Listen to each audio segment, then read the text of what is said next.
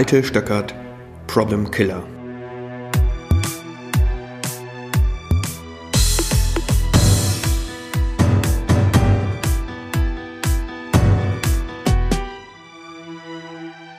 Wieder, wenn ich Manager des äh, mittleren Managements frage, äh, wie sie ihren Tag verbringen, dann geben sie mir zur Antwort, naja, mindestens 40 Prozent meiner Zeit verbringe ich mit interner Politik.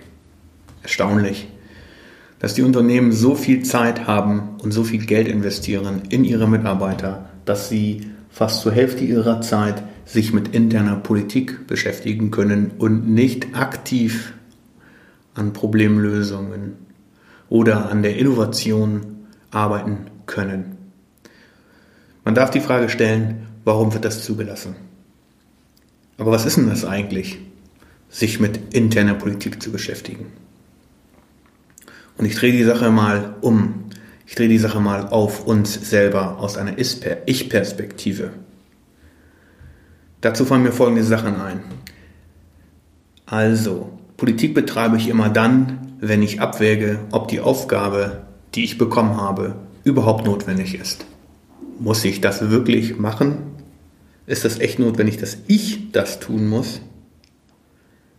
Oder ist die Aufgabe nicht so banal und klein, dass es jemand anders schon erledigen wird? Eine zweite Möglichkeit ist, die Aufgabe abwehren und zu versuchen, dass sie jemand anders löst. Anstelle die Aufgabe zu lösen, versuche ich zu argumentieren, warum diese Aufgabe nicht für mich geeignet ist, warum diese Aufgabe nicht mir gehört und warum diese Aufgabe unbedingt von jemand anderem zu erledigen ist. Oder ich mache mir Gedanken darüber, wie das aussieht, wie das bei meinem Chef ankommt, wenn ich jetzt diese Aufgabe tue oder sie lasse. Wie sieht das vielleicht bei meinem Kollegen aus? Wie sieht das bei meinen Untergebenen aus? All das ist vertane Zeit, die mit der eigentlichen Aufgabenerledigung gar nichts zu tun hat. Und schon diese drei kleinen Teilbereiche zeigen, wie toll wir uns ablenken können, wie es uns möglich ist, als Menschen uns nicht mit dem eigentlichen Thema zu beschäftigen, das da heißt, Aufgaben zu lösen, Probleme zu lösen, sich mit Innovation auseinanderzusetzen. Und es geht noch weiter. Interne Politik ist sicherlich auch auf uns selber bezogen, dass ich mir darüber Gedanken mache, welche Konsequenzen es hätte, wenn ich jetzt jemandem vor den Koffer haue. Wie häufig habe ich das erlebt, dass Menschen sich wirklich aktiv darüber Gedanken machen, wie können sie jetzt der Nachbarabteilung ein mitgeben oder den Manager von der Nachbarabteilung. Und das löst natürlich das Folgende aus.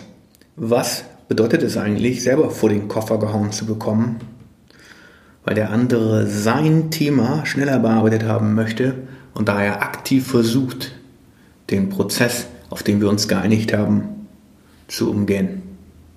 Ganz viel Zeit wird mit diesen beiden Themen verbracht.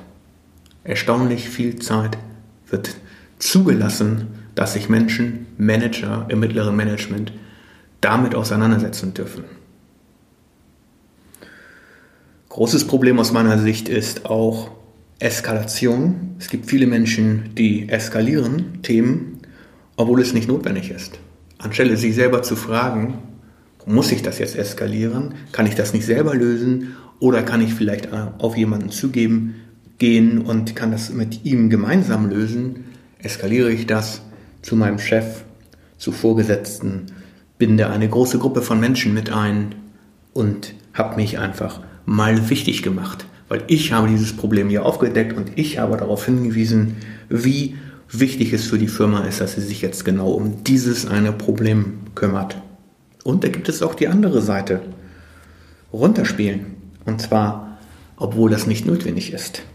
Das machen wir gerne, wenn das Problem in der eigenen Abteilung liegt dann versuchen wir gerne, dieses Problemchen zu verstecken. Wir formulieren ganz anders, wir treten ganz anders auf und möchten am liebsten, dass dieses Problem, dass diese Aufgabe, dass dieses Thema nicht an die Oberfläche kommt. Und auf jeden Fall müssen wir verhindern, dass jemand aus der anderen Abteilung dieses Thema nimmt und es eskaliert, nach oben eskaliert. Es gibt auch Situationen, in denen wir uns ganz klar verweigern, die Aufgabe überhaupt zu erledigen, weil wir aus irgendwelchen Gründen der Meinung sind, das müssen wir gar nicht, das brauchen wir überhaupt gar nicht. Oder uns hängt gerade irgendwas quer und daher sagen wir, nö, das brauchen wir heute nicht zu erledigen. Und das gibt es auch im Team. Es gibt immer wieder Teammitglieder, die sich weigern, bestimmte Aufgaben zu erfüllen. Warum auch immer das ist. Wir müssen uns damit beschäftigen, diese Teammitglieder wieder zurück in die Spur zu bringen. Auch ein politisches Thema. Zeit wird verschwendet. Und sehr viel Zeit wird darauf verwendet, darüber nachzudenken, wie würde das meinem Chef gefallen, wenn ich jetzt eine Aufgabe gelöst habe, beziehungsweise eine Aufgabe nicht gelöst habe. Viele Menschen haben es unheimlich gut drauf, ein Ergebnis zu präsentieren, das gar kein Ergebnis ist, aber das als Resultat so aussieht, als wäre es ein Ergebnis. Stark ist auch, Projekte zu torpedieren mit abfälligen Bemerkungen wie das wird sowieso nichts oder das Projekt ist viel zu ähm, herausfordernd, das wird nichts. Auch das ist Politik.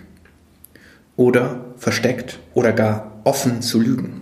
Ja, auch das habe ich gesehen, dass Menschen sich selber in die Tasche lügen oder ihre Firma belügen und schlicht und ergreifend zum Beispiel falsche Statistiken geben oder falsche Aussagen machen. Und hier geht es natürlich darum, die eigene Unfähigkeit oder die Unfähigkeit der eigenen Abteilung zu verstecken. Wenn ich mir alle diese Themen angucke, die interne Politik heißen oder interner Politik zugeordnet werden können, dann frage ich mich, ob es wirklich nur 40 Prozent der Zeit ist, die ich damit verbringe, die wir im Unternehmen damit verbringen. Wie kann es sein, dass Unternehmen das zulassen? Wie kann es sein, dass Unternehmen so viel Geld dafür ausgeben, dass genau das passiert? Und andersrum gefragt, wie ineffizient sind eigentlich Organisationen und meine Prozesse, die das zulassen? Großes Thema ist auch die Beschäftigung mit der Karriereplanung. Wie kann ich weiterkommen? Was ist der cleverste Weg für mich weiterzukommen? Warum bin ich eigentlich noch nicht befördert worden? Was ist denn der Grund dafür? Habe ich was falsch gemacht? Hat meine Abteilung was falsch gemacht? Habe ich nicht immer die Ergebnisse geliefert, die mein Chef wollte? Habe ich nicht immer das getan, was von mir verlangt wurde? Jetzt kann ich doch auch erwarten, dass ich mal befördert werde. Jetzt wäre ich doch mal an der Reihe. Jetzt wäre doch eigentlich der Zeitpunkt, warum sieht das mein Chef nicht? Warum muss ich mich immer wieder mit dem gleichen beschäftigen? Eigentlich müsste ich doch schon viel weiter sein. Und diese Erwartungshaltung, mit dieser Erwartungshaltung sich zu beschäftigen, hat auch damit etwas zu tun, interne Politik zu erzeugen. Denn aus dieser Erwartungshaltung entsteht ja Frust. Frust auf meinen Arbeitsplatz, Frust auf meinen Vorgesetzten, Frust auf meine Peers, meine äh, Mitarbeiter, meine Kollegen und eventuell auch auf die, die schon weiter sind als ich, die wahrscheinlich viel weniger eingesetzt haben als ich, so denke ich zumindest. Und ich bleibe immer schön in meiner Erwartungshaltung. Anstelle einfach die Leistung zu bringen, einfach die Aufgabe zu erledigen und dafür zu sorgen, dass das passiert.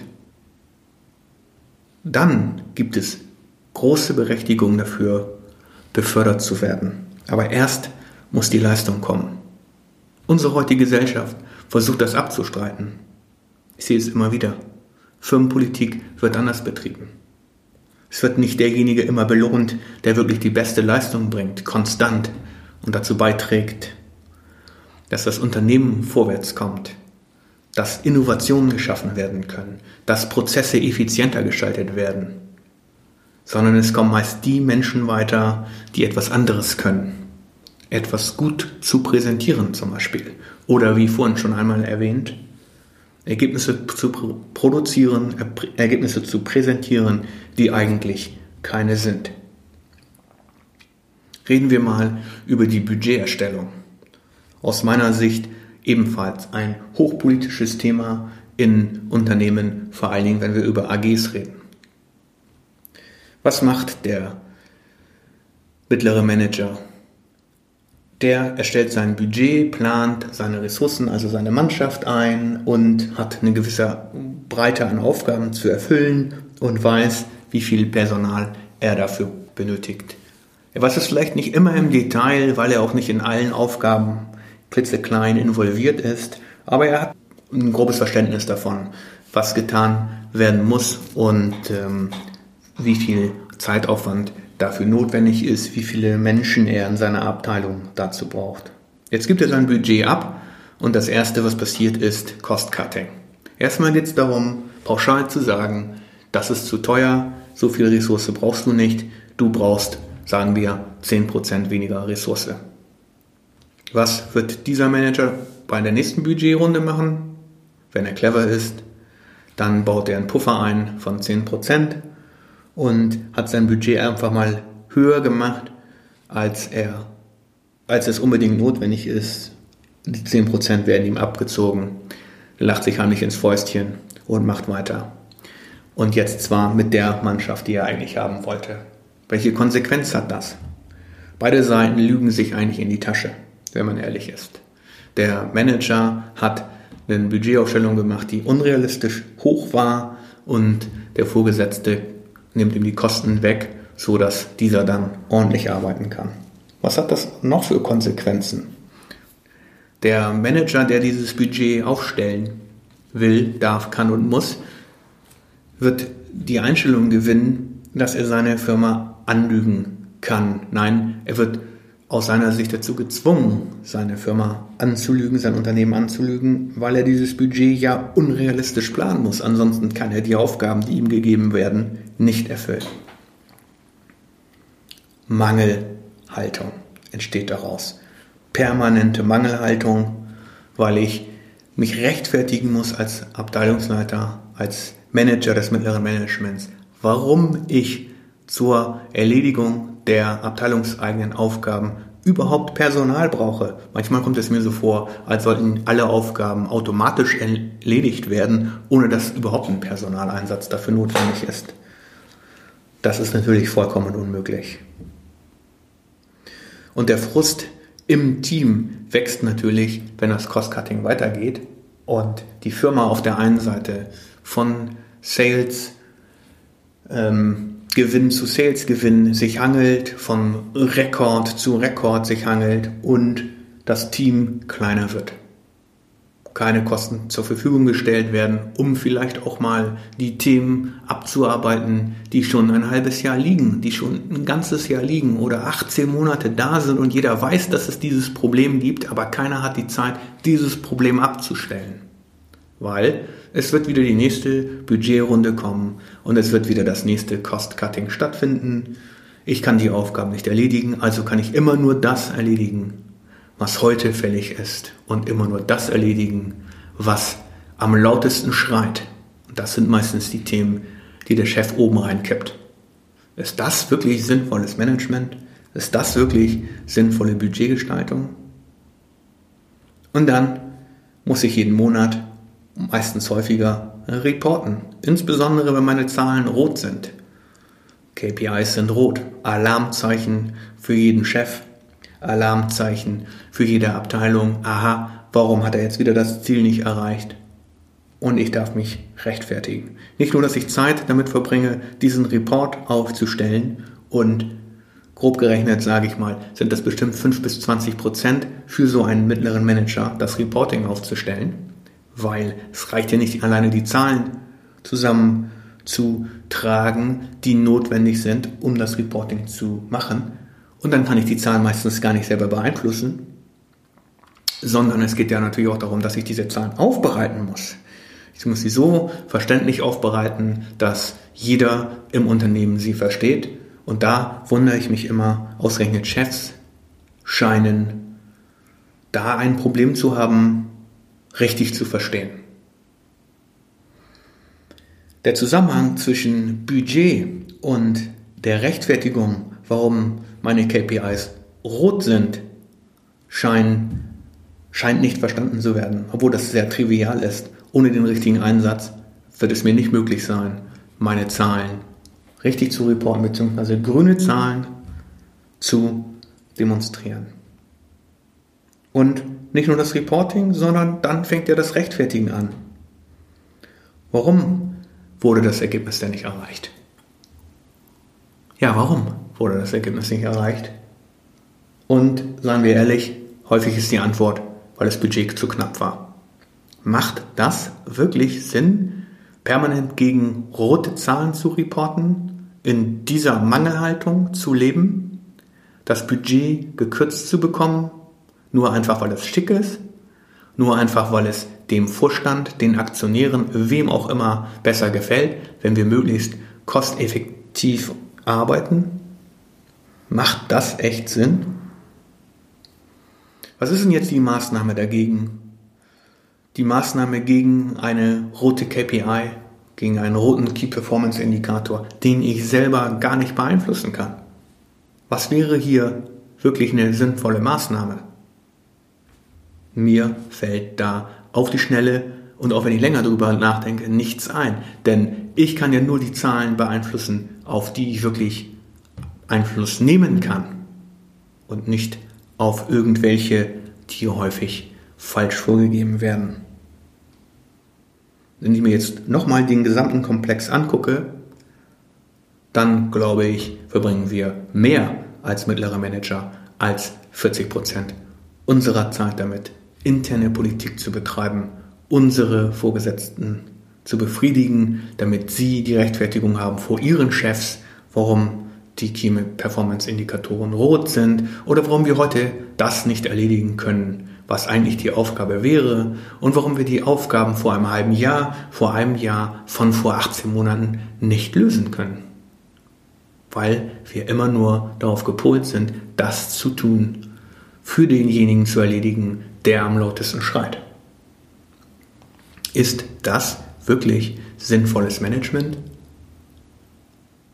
Wäre es nicht besser, sich zu überlegen, wie viel Aufwand kostet es wirklich und sehr ehrlich damit umzugehen und dann zu sagen, gut, das ist der Preis. Wenn ich ein hervorragendes Resultat will, wenn ich hervorragende Innovation will, dann muss ich investieren. Dann darf ich an der Seite Kosten nicht sparen, sondern ich muss rein investieren. Die Abteilung gut zu führen mit einem vernünftig ausgestatteten Budget darf in keinem Fall dagegen stehen, Frust zu erzeugen. Denn das ist das, was es tut. Interne Politik erzeugt nur Frustration und ist ein unheimlich großer Block an Verschwendung von Arbeitszeit, geistiger Einbringung und eben überhaupt Lebenszeit.